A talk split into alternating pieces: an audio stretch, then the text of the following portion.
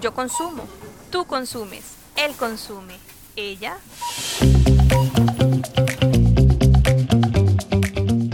Francisca Barrientos, abogada y académica especializada en Derecho del Consumidor, conversa y analiza desde distintas miradas el consumo, junto a grandes invitadas e invitados.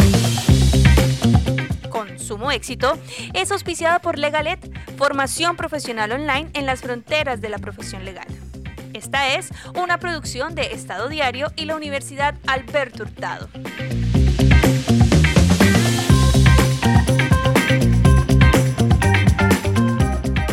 Hola, bienvenidos, bienvenidas a este nuevo capítulo de Consumo Éxito, el podcast que estamos organizando junto a Estado Diario y Legaled.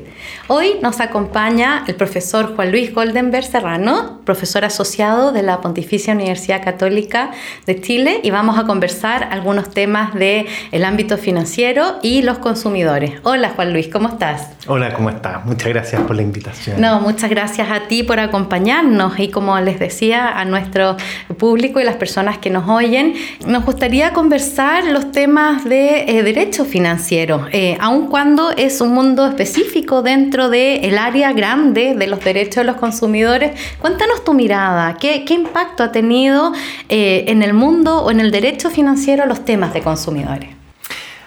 A ver, yo creo que estábamos muy acostumbrados por lo menos cuando uno estudió las materias de derecho financiero en la universidad, a entender que esto era un mundo que correspondía más bien al comerciante, al empresario, el que accedía al crédito, el que necesitaba el crédito para fines productivos, era el punto de atención de la ley. Entonces, mirábamos, por ejemplo, la ley 18.010 de operaciones de crédito de dinero y lo mirábamos en esa lógica de producción, en esa lógica de comercio. El contexto en que surge eh, la ley es bastante especial, en una época de crisis, eh, en donde el énfasis no estaba, ¿cierto?, en el cliente o consumidor.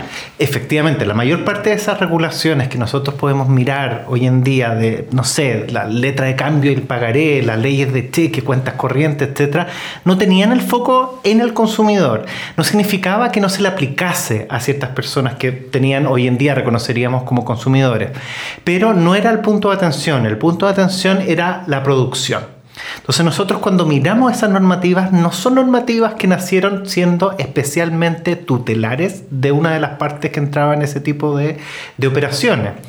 ¿Por qué? Porque volvíamos al gran paradigma de la codificación en el sentido que las partes están en una situación de igualdad de condiciones, mismas posibilidades de negociación y donde habían ciertos intereses particulares pero muy menores de protección, por ejemplo, en la tasa de interés máxima convencional, como gran paradigma. ¿Cómo fue esto cambiando, paulatinamente hablando? Esto fue cambiando en la medida en que el consumidor pasó a ser un actor relevante en el ámbito financiero. Hoy suena eso extraño, ¿cierto? Pero ¿cuándo no lo fue?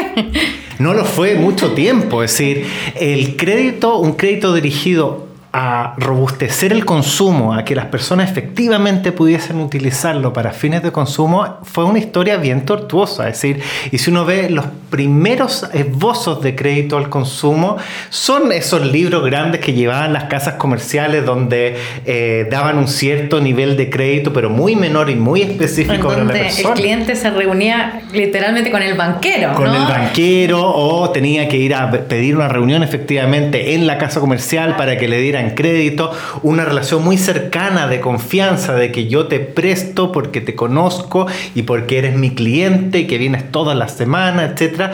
Pero evidentemente no era un tema de consumo masivo. Y de hecho, cuando uno empieza a ver las primeras señales de esa, de, esa forma de financiamiento del consumo, uno lo ve en ciertos bienes específicos. Por ejemplo, eh, máquinas de coser por ejemplo, enciclopedias que había que eran muy caras y que había que pagarla en cómodas cuotas mensuales durante mucho tiempo, pero no era un fenómeno masivo.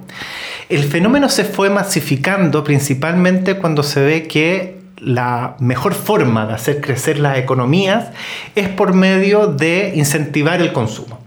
Dice, ¿cómo hacemos que la economía nacional y mundial en definitiva crezca más rápido, no podemos hacerlo al ritmo en que una persona tenga que dedicar parte de su remuneración a ahorro, esperar muchos meses con todo ese capital ahorrado e ir a consumir.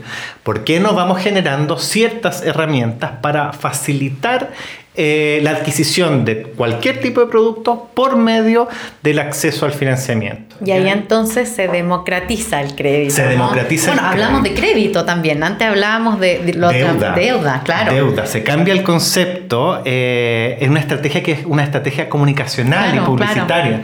Porque cuando uno le dicen deuda, uno piensa en una carga. Es decir, nadie dice, o es poco probable que alguien diga salga con alegría, por ejemplo, de un banco, una casa comercial me endeudé. Pero suena mucho mejor, me dieron crédito. Tengo acceso. Tengo acceso al crédito. Tengo tarjetas, tengo, claro. El, mercado me reconoce como un actor. Y ahí es donde esa forma de democratización del crédito se estructura hoy en día como algo que nos parece muy habitual, principalmente por medio de las tarjetas de crédito, ya sea de casas comerciales, ya sea bancaria, pero es el mecanismo que simplifica toda la operación. Yo ya no necesito tener esa conversación tú a tú con el banquero, con el, vendedor de la casa comercial. Nada, sino simplemente presento la tarjeta. Llegamos a un estadio en que si tú, banquero, prestamista, proveedor, le rechaza eh, sin eh, mostrarle las causales o hacerle saber al cliente, potencial cliente, las causales, constituye una infracción a las leyes de consumo. ¿Cómo ves eso? A ver, en la medida que entendamos cuáles son los tipos de causales objetivas que nos establecen principalmente los reglamentos del CERNAC financiero y entendamos que detrás de ello lo que se busca es evitar cualquier forma de discriminación eh, yo creo que tiene mucho sentido. Es decir, hoy en día una persona que vive en esta sociedad como está planteada, sociedad de consumo, queremos, como queramos eh, identificarla, es una persona que necesita del acceso al crédito, necesita del acceso a productos y servicios financieros de todo tipo para poder desenvolverse. Hoy en día no podemos entender la, la forma de vida, la forma de financiar la vida desde cualquier punto de vista sin entender con claridad que esa persona para poder interactuar en igualdad de condiciones con los demás, debe tener algún tipo de acceso a algún tipo de producto o servicio financiero. Cualquiera que ello sea, desde una, desde una vida proyectada y, calculada eh, simétricamente, específicamente, así como la mayor persona más proyectada del mundo, hasta imprevistos, ¿no? Eh, eh, necesitamos recurrir al crédito. ¿Es posible hablar entonces de un derecho financiero del consumidor o un derecho del consumidor financiero? Yo eh, personalmente prefiero la segunda expresión para marcar el énfasis y no eh, dejarlo fuera, ¿cierto? Como un compartimiento estanco de la mirada de consumidores en general. ¿Cómo ves tú eso? Creo que las dos formas de ver las relaciones que se van produciendo son válidas, pero efectivamente apuntan a dos estructuras normativas y dos eh, intereses jurídicos distintos. Efectivamente, cuando hablamos del derecho del consumo financiero, estamos poniendo el énfasis que aquí estamos en la órbita del derecho del consumo y por tanto tenemos que aplicar todos los principios y reglas que son propios del derecho al consumo y la lógica del derecho al consumo de tutela, de protección, los principios pro consumidor, las fórmulas de resguardo, el evitar la discriminación, los deberes precontractuales de información, todo eso. Pero no podemos olvidar que también hay un derecho financiero del consumo, pero que más bien mira a la estructura del mercado y que va a, observar particularmente la estabilidad del mercado financiero. Y ahí tenemos, por ejemplo, las dos visiones que podemos observar, por una parte, desde la Comisión para el Mercado Financiero, que ve un tema estructural de buen funcionamiento de mercado, de solvencia del mercado, de estabilidad macroeconómica, y otra, que es la que se ve más bien desde el punto de vista del consumidor, CERNAC financiero, etcétera, donde el punto de atención es más bien la relación de consumo. Vamos un poco antes de entrar a ese tema a, intentar eh, desentramar este tejido normativo tan extraño que tenemos, ¿no? Porque hoy en día como sea que fuere, y le llamemos derecho del consumo financiero o derecho financiero de los consumidores, o, en fin, derecho con énfasis en lo financiero de los consumidores, está disperso. y fragmentado. ¿Cómo ves tú eso?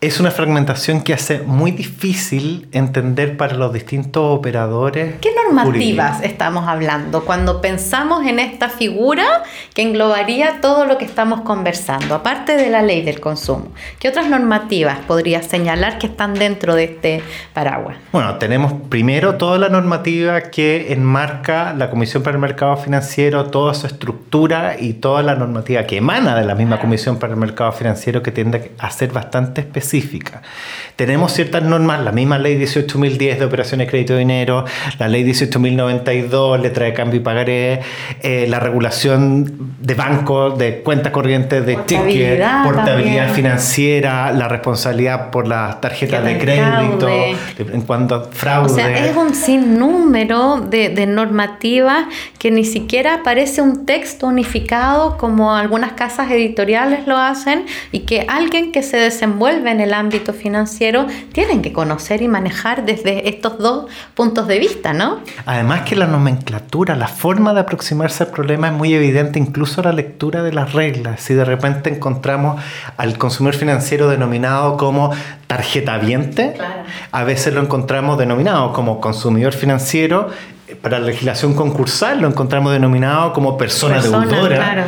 Entonces, eso también da cuenta de distintos énfasis que pone la legislación en distintos eh, elementos o distintas fases de la negociación que hace que abordar el fenómeno del, consumo financiero desde una manera integral es muy difícil. Y sobre todo porque son leyes que se han dictado en distintos tiempos, donde si bien han tenido bastantes modificaciones internas, siguen correspondiendo a lógicas distintas o énfasis distintos, entonces no tenemos una normativa, por decir así, paraguas que nos permita decir, ya, ¿sabes qué? Vamos a reintegrar todo esto para tratar de ofrecer una sola eh, óptica. Te iba a preguntar lo mismo a propósito eh, de la conversación más genérica que tuvimos con la profesora Erika Isler. Conversábamos de esta idea de las parcelas del derecho del consumo, la supletoriedad, la especialidad, pero en materia financiera es especialmente agudo esto, ¿no? Por lo que estamos viendo, pero la reforma pro consumidor vendría un poco a, colaborar en integrar estas normativas en, en la parte que refiere a que se considerarán derechos del consumidor en los demás derechos financieros, especialmente la 18.010, o incluso uno podría remitirse al inciso tercero como demás normativas, em, leyes y reglamentos, ¿no? O sea, como eh, ya la idea de jerarquías normativas o, la aplicación de la temporalidad se desdibuja un poco. ¿Cómo lo ves tú? Efectivamente, yo creo que esa, esa norma en particular eh, o esa reforma obliga a realizar un tratamiento sistemático de todos los ordenamientos que de alguna manera atañen a la posición del consumidor financiero. Creo yo, esta es una apreciación particular, que por la técnica legislativa genera un desafío previo, eso sí, porque nos obliga a identificar que estamos frente a una ley que tiene por objeto la protección del consumidor. Y eso, claro, hay ciertas normativas que esto parece más o menos claro. Por ejemplo, toda la que se refiere al fraude de las tarjetas de crédito es pensado. Seguros también, asume la postura. Claro, la ley 20.667 en su historia legislativa nos da cuenta que tiene por punto central la protección del asegurado como consumidor. Pero si nosotros, o por ejemplo, si nosotros miramos la ley 18.010, es una ley que originalmente no era, no estaba pensada. Con tanta reforma. Pero con tanta reforma, y reforma. hasta la 20.715 que reconoce la idea de protección al cliente. Pero en materia de, cheque, hace responsable a quien gira el cheque si es que lo hurtan o roban.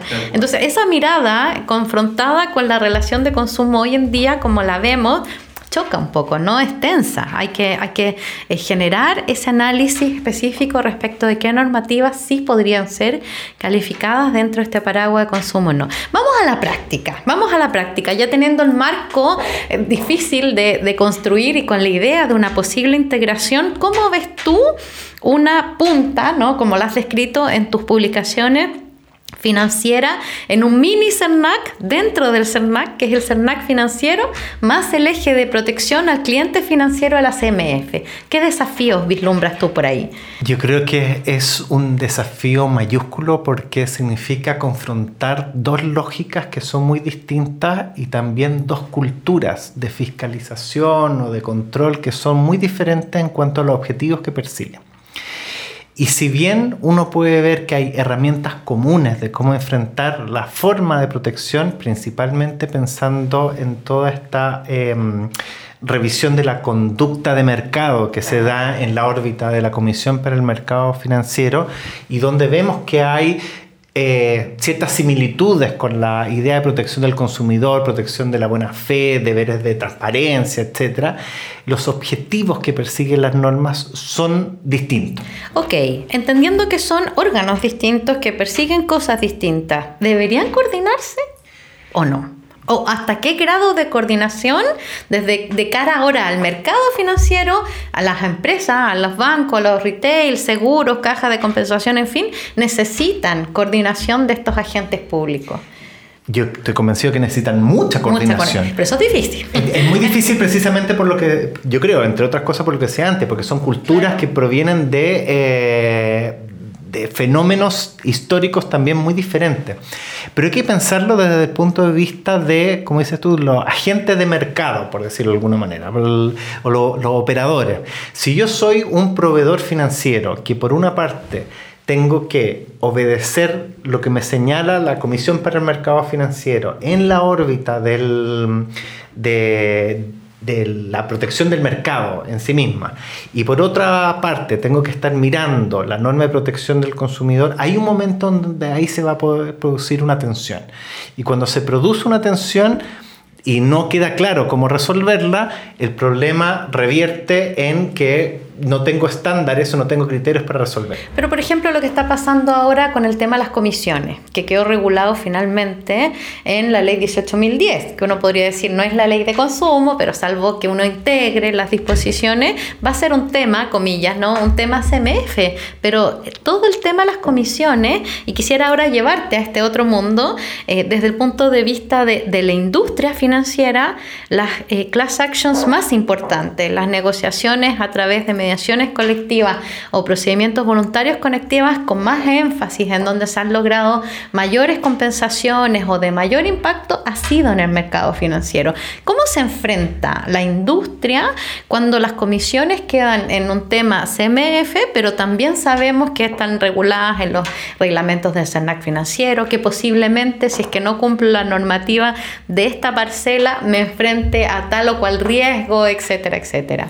Yo creo que en este punto el caso paradigmático tiene su tiempo el caso Sencosud. Yo creo que ese es el punto de partida donde uno puede identificar ese conflicto normativo, porque si recordamos el caso, Sencosud alegaba de que ellos habían seguido los estándares impuestos en ese momento por eh, la superintendencia de banco, instituciones financieras, la, la, comprensión decía las circulares, las circulares nosotros estamos cumpliendo cabalmente, pero ahí tenemos el fallo de la Corte Suprema donde dice muy interesante que usted haya cumplido con ese estándar, pero a su vez usted tiene que recordar que tiene el estándar normativo de protección del consumidor y esto antes de eh, la ley de servicio financiero, es decir, uno de los efectos que produce, pero incluso en esa época se entendía de que había una cierta prevalencia por el tema de, mm, de la protección del consumidor, pero en ese caso principalmente por un tema de rango normativo, circular versus ley.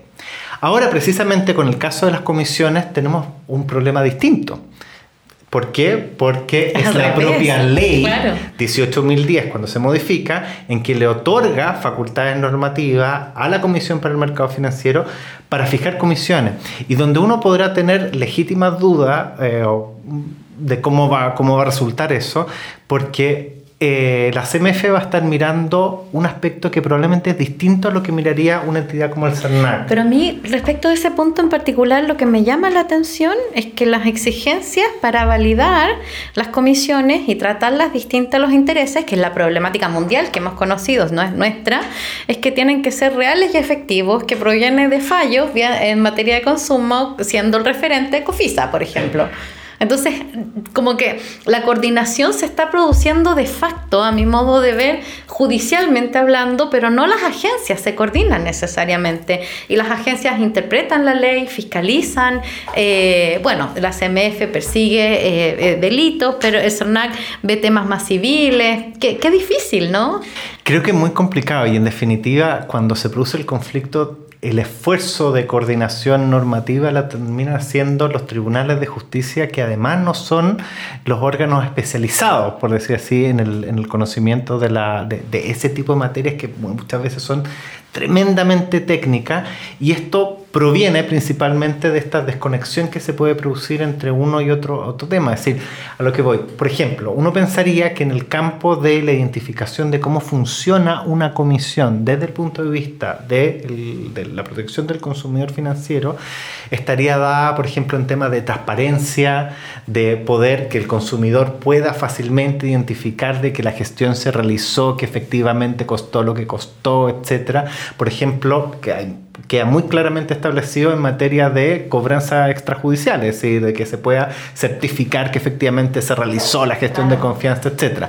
En cambio, si nosotros lo miramos desde la perspectiva de la CMF, no quiero decir que la transparencia no sea importante. Y no está regulado el tema cobranza. No está regulado, pero si quiere meter una comisión, probablemente ese no va a ser el punto. Bueno, al menos está tratado el tema cobranza como una comisión. Tal cual. Eso, es lo que voy. Entonces, tenía que pronunciarse respecto a ese punto.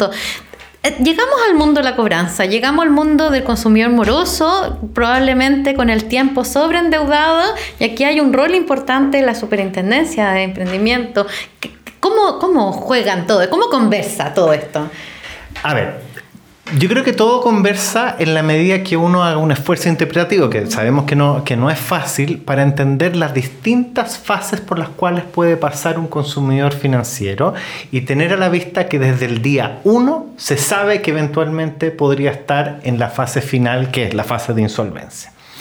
Entonces, lo que uno, creo yo, tiene que tratar de hacer es ir mirando desde estos deberes precontractuales, lo que ocurre antes de la contratación del producto y servicio financiero, cómo se comportan las partes, proveedor y consumidor, durante la vigencia del producto y servicio propiamente tal, por ejemplo, pensando en la operatividad de las cláusulas de aceleración, Luego, pensando en qué es lo que ocurre desde el momento en que ese consumidor se encuentra en una situación de mora propiamente tal, todo lo que se refiere a la cobranza extrajudicial y terminar en la parte triste de la historia que evidentemente es el sobreendeudamiento y la insolvencia. La insolvencia. Eso supone un cambio de paradigma para las empresas, una nueva visión de alguien que tiene que estar alerta desde el momento en que una persona solicita un crédito. Y ahora con la nueva reglamentación hay que hacer análisis de riesgo respecto a la solvencia de los consumidores. ¿Cómo ves tú ese cambio y, y los desafíos que existen desde el punto de vista empresa?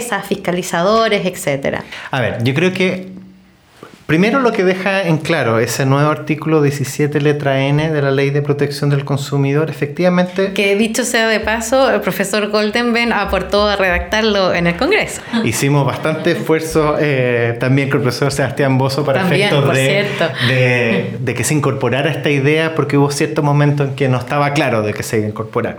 Pero básicamente nos dice lo que comentaba antes Señor proveedor financiero, de alguna manera, usted desde el momento en que se acerca al consumidor financiero o el consumidor se acerca a usted, tiene que tener a la vista esa fase final.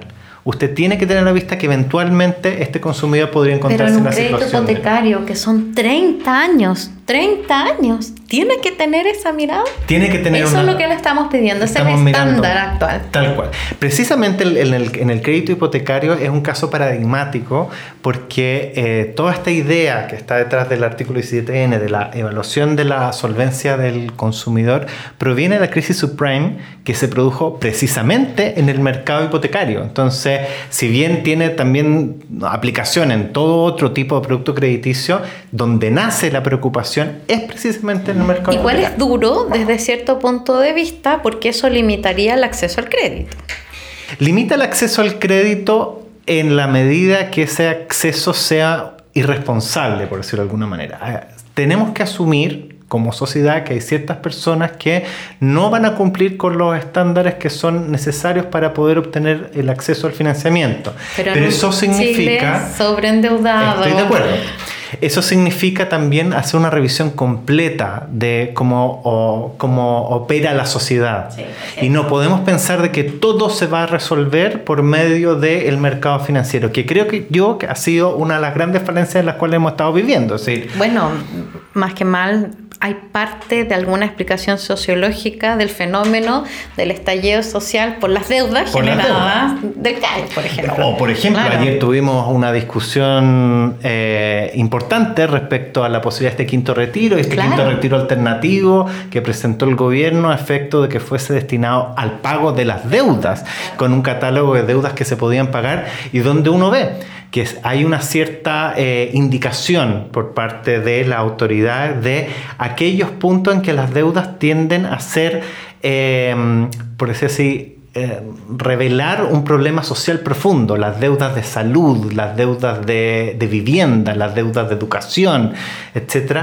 Entonces uno dice, bueno, si una persona no va a tener acceso al crédito precisamente porque no tiene lo que se llama mérito crediticio, no, no es observable que vaya a poder cumplir con las obligaciones, Claro, como sociedad no podemos decir, ah, bueno, no tiene acceso al crédito, así hasta aquí no más llegó la persona. Claro que hay que tratar de reconstruir alguna forma en que la satisfacción de esos intereses se puedan lograr, pero de una vía, por una vía distinta, que no sea utilizar el mercado. Juan Luis, en beneficio del tiempo, hemos hablado mucho de las políticas públicas, de la necesidad de integrar esta rama o esta parte del ordenamiento, en los desafíos que tienen las agencias de coordinación especialmente hablando, en el rol que podría jugar la Superintendencia de Emprendimiento eh, y en algunos cambios de procesos paradigmáticos que debieran ahora asumir ciertas empresas que se dedican al financiamiento de este tipo de productos, en concreto con casos como eh, la comisión por eh, cobranza extrajudicial,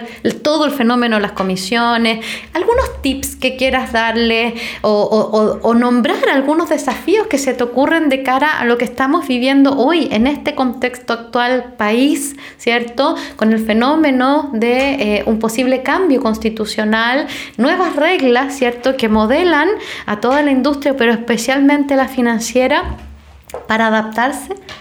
Yo creo que eh, reconociendo la situación en que nos encontramos como, sociedad y en general a, nivel mundial también, el concepto del endeudamiento o el sobreendeudamiento y las consecuencias que provoca no solamente en la persona, en su familia, en su círculo cercano, sino las consecuencias que provoca a nivel social, malestar social, eh, tienen que ser observadas de una manera bastante más eh, prudente por parte del otorgamiento, al momento del otorgamiento del crédito. Eh, creo que la sociedad hoy en día no tolera eh, una estrategia de sobreendeudamiento. No tolera que la única forma de satisfacción de esas necesidades personales sea por medio del recurso a la deuda. Y por tanto, el recurso a la deuda, cuando estamos hablando de este tipo de, de satisfacción de necesidades, tiene que ser una regla excepcional, no, la regla general. No, eh, comparto contigo plenamente esta mirada integral del fenómeno en torno a, lo que implica eh, el proceso de endeudarse, pero no puedo dejar de preguntarte por el rol que jugarían las fintech en esto. Ah, yo creo que en la medida que se van generando eh, distintas alternativas para obtener algún grado de financiamiento para distintas necesidades que una persona pueda tener, evidentemente siempre es mejor, en la medida que sean industrias que tengan o pasen por ciertos filtros o ciertas revisiones en cuanto a su conducta, solvencia, etc. Porque hay personas que tienen mucho temor eh, de cara de los consumidores y eh, que se produzca un acrecentamiento del sobreendeudamiento, ¿no? Existe, efectivamente puede existir eso en la medida que sean industrias que tengan una regulación un poquito más liviana. Si uno pensara que eso se va a producir, eh, las fintechs se podrían transformar fácilmente en esta materia en lo que se llama el dinero rápido. Claro. El riesgo del dinero rápido. Que en otros países, principalmente en Europa, la publicidad del dinero rápido está prohibida Es decir, yo no puedo publicitar un servicio financiero, por mucho que sea por una plataforma tecnológica, indicando, no se preocupe, en 24 horas usted tendrá su crédito, porque ese tipo de mensajes puede alentar estrategias de sobreendeudamiento. Pero en la medida que estemos dentro de un mercado regulado, en la medida que pongamos énfasis que esta relación también se puede estructurar como una relación de consumo, en la medida que veamos que el funcionamiento o el buen funcionamiento de las fintech eh, puede implicar ventajas sociales, pero un mal funcionamiento de las fintech puede ser catastrófico para, para, no solamente los mercados, sino nuestra interacción en la sociedad claro que es una, es, una preocupación, es algo que... Ojo ahí entonces con el proyecto de ley que tanto avanza de FinTech de cara a los temas de consumidores. Bueno, Juan Luis, muchas gracias por esta conversación tan interesante, por los desafíos que tenemos en torno al área o la industria financiera y este derecho, comparte conmigo, este derecho del consumidor financiero. Que es nuestra preocupación en este minuto, el derecho al consumidor financiero. Muchas gracias y los dejo súper invitados para nuestro siguiente capítulo, Consumo Aquí termina Consumo Éxito. Nos escuchamos en el próximo capítulo. No olvides suscribirte a nuestras redes sociales. Encuéntranos en LinkedIn, Twitter e Instagram como Estado Diario.